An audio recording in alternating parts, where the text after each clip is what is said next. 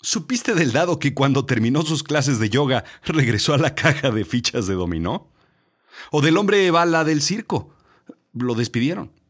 La cosa es que nos reímos todos los días, algunos más y otros menos, pero ¿qué tanto sabes de la risa?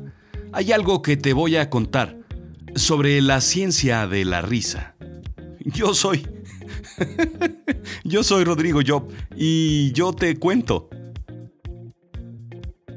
Ah, sí, sí, sí, sí. Y esto, esto es azul chiclamino. La realidad de lo absurdo. La risa. Es algo simplemente tan sencillo como un sonido universal, una vocalización social que une a la gente, nos cuenta Psychology Today. Es un lenguaje de todas las culturas, de todos los idiomas, de todos los tiempos, que todos usamos y que no es aprendido. Está programado en nuestra genética, en nuestro disco duro. Liga a la gente a través del humor y del juego. Robert Provine, neurobiólogo y psicólogo de la Universidad de Maryland, comparte un experimento sobre la risa. Observó a 1.200 personas riendo espontáneamente en sus entornos naturales. En el momento en el que escuchaba una risa, ¡boom! Provine documentaba el sexo de la persona con la que el riente hablaba, la audiencia, aquellos que escuchaban a quien hablaba, y lo que dijo esa persona antes de que se riera. Haz de cuenta que hacía las veces de tu amigo el que siempre llega tarde y dice, ¿de qué se ríen? y entonces todo deja de ser gracioso. La primera revelación es que siempre pensamos que alguien dice algo y los demás ríen. Nada más falso que eso. La risa proviene de quien habla o hace el comentario. El 50% de las veces, la risa proviene de quien está hablando y no de la audiencia. El estudio también arrojó que la mayor parte de las risas provienen de comentarios banales como ¿dónde has estado? o me dio gusto verte. Y aunque no son risas o carcajadas, son más comunes que la risa del chiste. Solamente el 10 o el 20% de las risas que presenciamos vienen en realidad de algún chiste. Por ejemplo, ¿supiste que incendiaron la jaula del oso? Pues sí, y sospechan de la llama. Siempre pensamos que la risa proviene de quien escucha el comentario. Pues no es así. La mayor parte de las veces viene de quien hace el comentario. Los estudiantes que ayudaron a Provine en el estudio llevaron un registro de qué les hacía reír y después de eliminar las risas provenientes de la televisión, el radio, los libros, concluyeron que la risa es un tema social. Las risas son 30% más frecuentes en un entorno social que en situaciones solitarias. La gente habla consigo mismo cuando está sola. Incluso sonríe, pero difícilmente se ríe. La risa es una señal que enviamos a los demás y virtualmente desaparece si no hay una audiencia. O a ver, ¿cuándo has visto reír al llanero solitario? Ah, ¿verdad? Psychology Today indica también que es difícil reír, digamos, eh, por encargo. La mayor parte de la gente dirá incluso que no les es posible reír por encargo. En el mejor de los casos, tardarán varios segundos. La cosa es que no podemos activar deliberadamente los mecanismos del cerebro para la expresión afectiva. Así es que, entonces, la risa es un tema universal. Ajá. Es tan universal que no es propia de los humanos, ¿sabes? Así es que la próxima vez que estés en casa y te golpes el dedo chiquito del pie con un mueble o te resbales, no dudes que tu perro se esté riendo de ti, tal vez por dentro. Hasta el momento, solamente se sabe que los gorilas y las ratas responden a las cosquillas. Bueno, y las hienas, pero nadie sabe de qué se ríen ellas. En 2009, Marina Dávila Ross, una psicóloga de la Universidad de Portsmouth en Reino Unido, hizo un experimento en donde hizo cosquillas a primates jóvenes. Orangutanes, gorilas, chimpancés y alguno que otro senador eh, muy muy joven. Respondieron así con risas, técnicamente denominados vocalizaciones cosquillo-inducidas, o algo así sería la traducción en español. Ya sabes cómo son los científicos. Dávila que estudia la evolución de la risa, sugiere que nuestra propia habilidad de reír proviene de los mismos ancestros que el de los grandes simios, que vivieron hace 16 millones de años. Yaba daba du, mi querido amigo. Los chimpancés muestran caras con sonrisas a diente pelado, con o sin risa. Esto indica que los chimpancés pueden comunicarse de otras formas mostrando emociones. Algo similar sucede con las ratas. Jack Panskip, psicólogo y neurocientífico de la Universidad Estatal de Washington en Pullman, descubrió que las ratas hacen un ruido de felicidad al hacerles cosquillas. Piénsalo, la próxima vez que una rata entre a tu cocina, en vez de levantarte las enaguas y subirte en un banco como señorita e intentar inútilmente golpearla con una escoba, actúa como hombrecito que eres, o como mujer valiente en su defecto. No grites, gobiérnate y domínala con cosquillas. Piensa que puedes ser como un valiente encantador de cobras de Medio Oriente, pero en versión latina con ratas. Y por supuesto, mátala pero de risa. Al momento de hacerle cosquillas, las ratas hacen un chirrido característico, el cual hacen cuando juegan entre ellas. Un ruido por encima de la capacidad auditiva del ser humano. Algunas ratas gustaban tanto de las cosquillas que incluso seguían y buscaban la mano de Panskip en el experimento una vez que las cosquillas terminaban y ellas pedían más. ¿Qué sigue?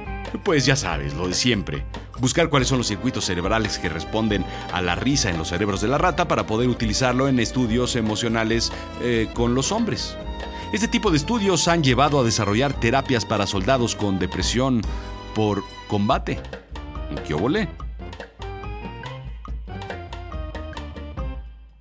Y tú te preguntarás, oye Rodrigo, ¿entonces la risa es una medicina? Y yo te contestaré, sí, sí que lo es. Lo que la ciencia ha encontrado es que la risa es una de las mejores herramientas para confrontar el estrés. Es incluso una droga con capacidad de esparcirse como el más fuerte virus, con beneficios en cuerpo y mente, indica Forbes. Primero, la risa es una potente generadora de endorfinas en el cerebro, el químico que te hace sentir bien. Para que entiendas, las drogas adictivas como la heroína activan los mismos receptores en el cerebro que la endorfina. La risa causa euforia, pero no como un narcótico. Por supuesto, no toda la risa es la misma. Decodificar una risa es más desafiante de lo que parece. Un estudio encontró diferencias en cómo percibimos la risa alegre frente a la risa burlona, frente a la risa de las cosquillas. Cada una activa conexiones distintas en el cerebro. Así es que la próxima vez que te quieran vender que se están riendo contigo y no de ti, mejor no les creas. La risa burlona es muy distinta a la risa neta, honesta, la maciza, la chida, y se activa de forma distinta en el cerebro. Asimismo, un estudio mostró que las mujeres se ríen 126% más que sus contrapartes masculinas, aunque probablemente sea porque ellas sí saben de quién son tus hijos. Los hombres buscan hacer reír. Posible explicación de por qué los hombres somos, o al menos nos mostramos, más idiotas frente a las mujeres. Esto significa que las mujeres califican el sentido del humor como un rasgo importante ante la pareja potencial. Uno de los tres primeros rasgos al menos. Los hombres califican a las mujeres que se ríen mucho como potenciales parejas. Las parejas que se ríen juntas tienen relaciones de mejor calidad. La risa protege también tu corazón. La investigación ha demostrado que la risa tiene un efecto antiinflamatorio que protege los vasos sanguíneos y los músculos del corazón de los efectos dañinos de las enfermedades cardiovasculares.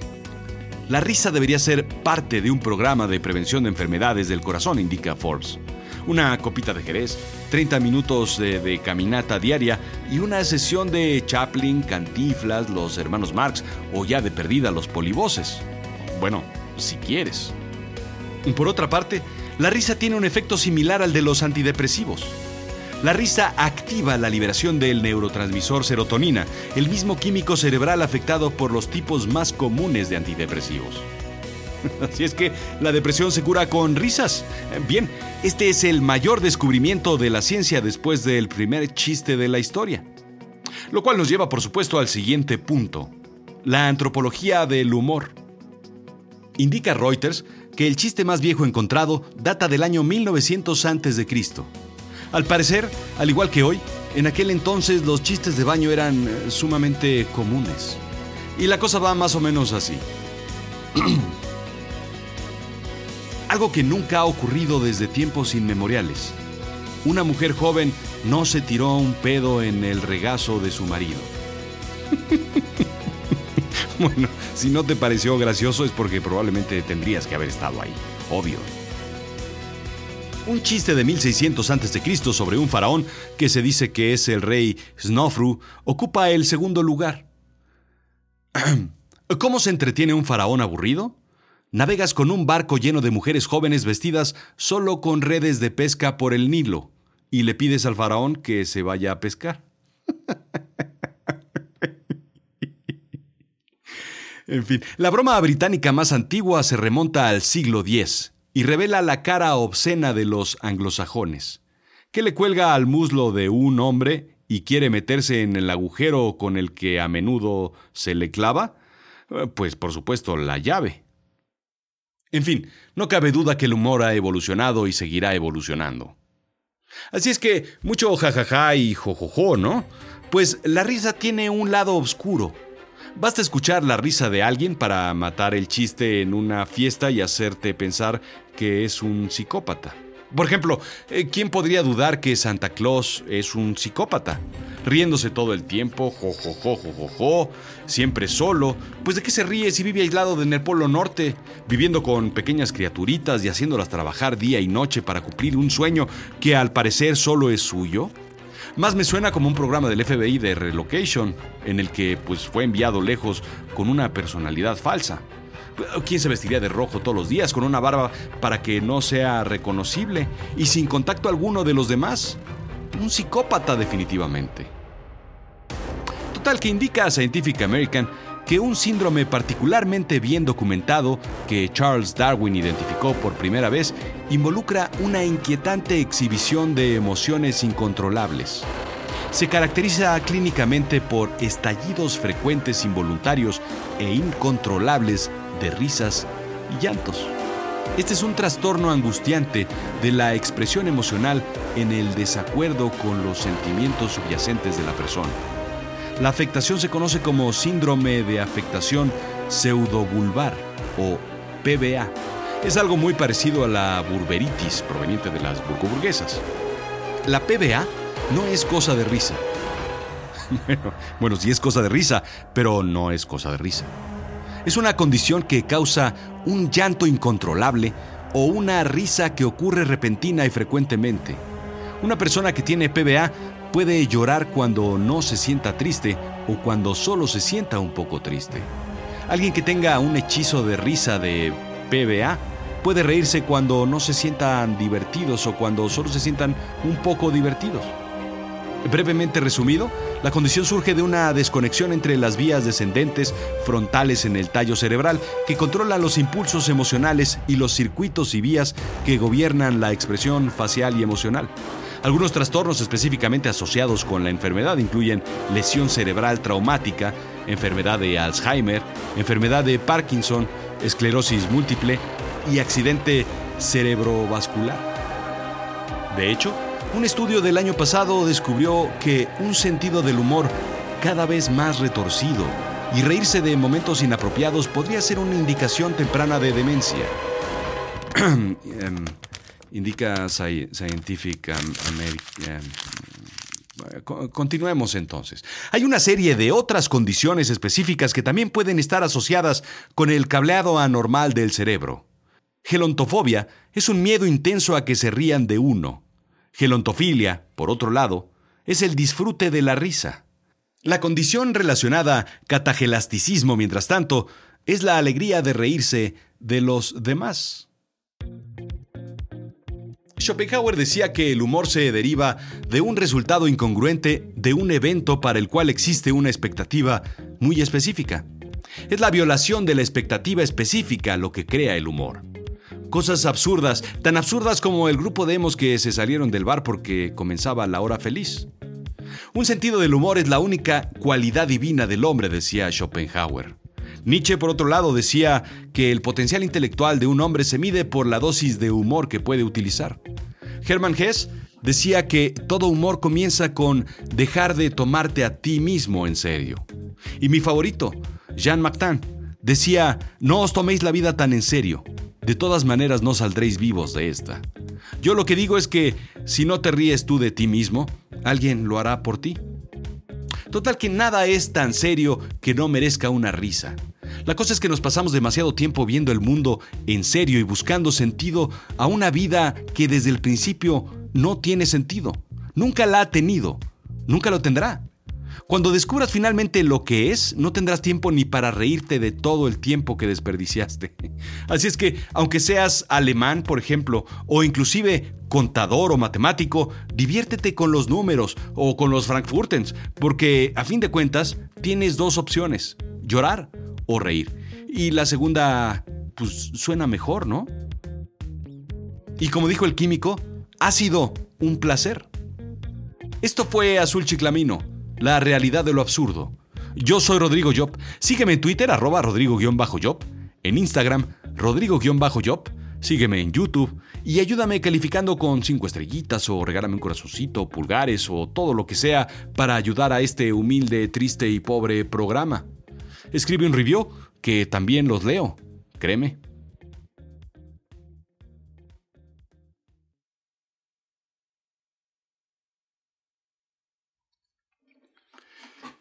Ah. ¿Qué? Pues bien, ¿no? A mí sí me gustó. Oye, por cierto, ¿supiste de aquel tipo que llega a una tienda y dice, buenas, ¿tiene alpargatas? Muy buenas. Muy buenas, ¿tiene alpargatas? O de aquel que llega con su amigo y le dice, oye, necesito decirte algo, pero es un secreto. Pues, ¿qué pasa? Es que necesito 50 mil pesos. Ah, pues tú tranquilo, ¿eh? Que no se lo voy a decir a nadie. Esto sigue siendo nuestro secreto. Disculpe, ¿tiene trajes de camuflaje? Eh, pues mire, de tener sí tenemos, pero no los encontramos. Oye, ¿de qué color es el coche nuevo que te compraste? ¡Gris! Oh, está bien, pero no me grites. No, lo que pasa es que es gris fuerte. Un tipo llega con el psicólogo y le dice el psicólogo, bien, pues en esta primera sesión me gustaría que me explicara cuál es su problema desde el principio. Y le contesta, bueno, pues mire, al principio yo creé el cielo y después la tierra y, y después...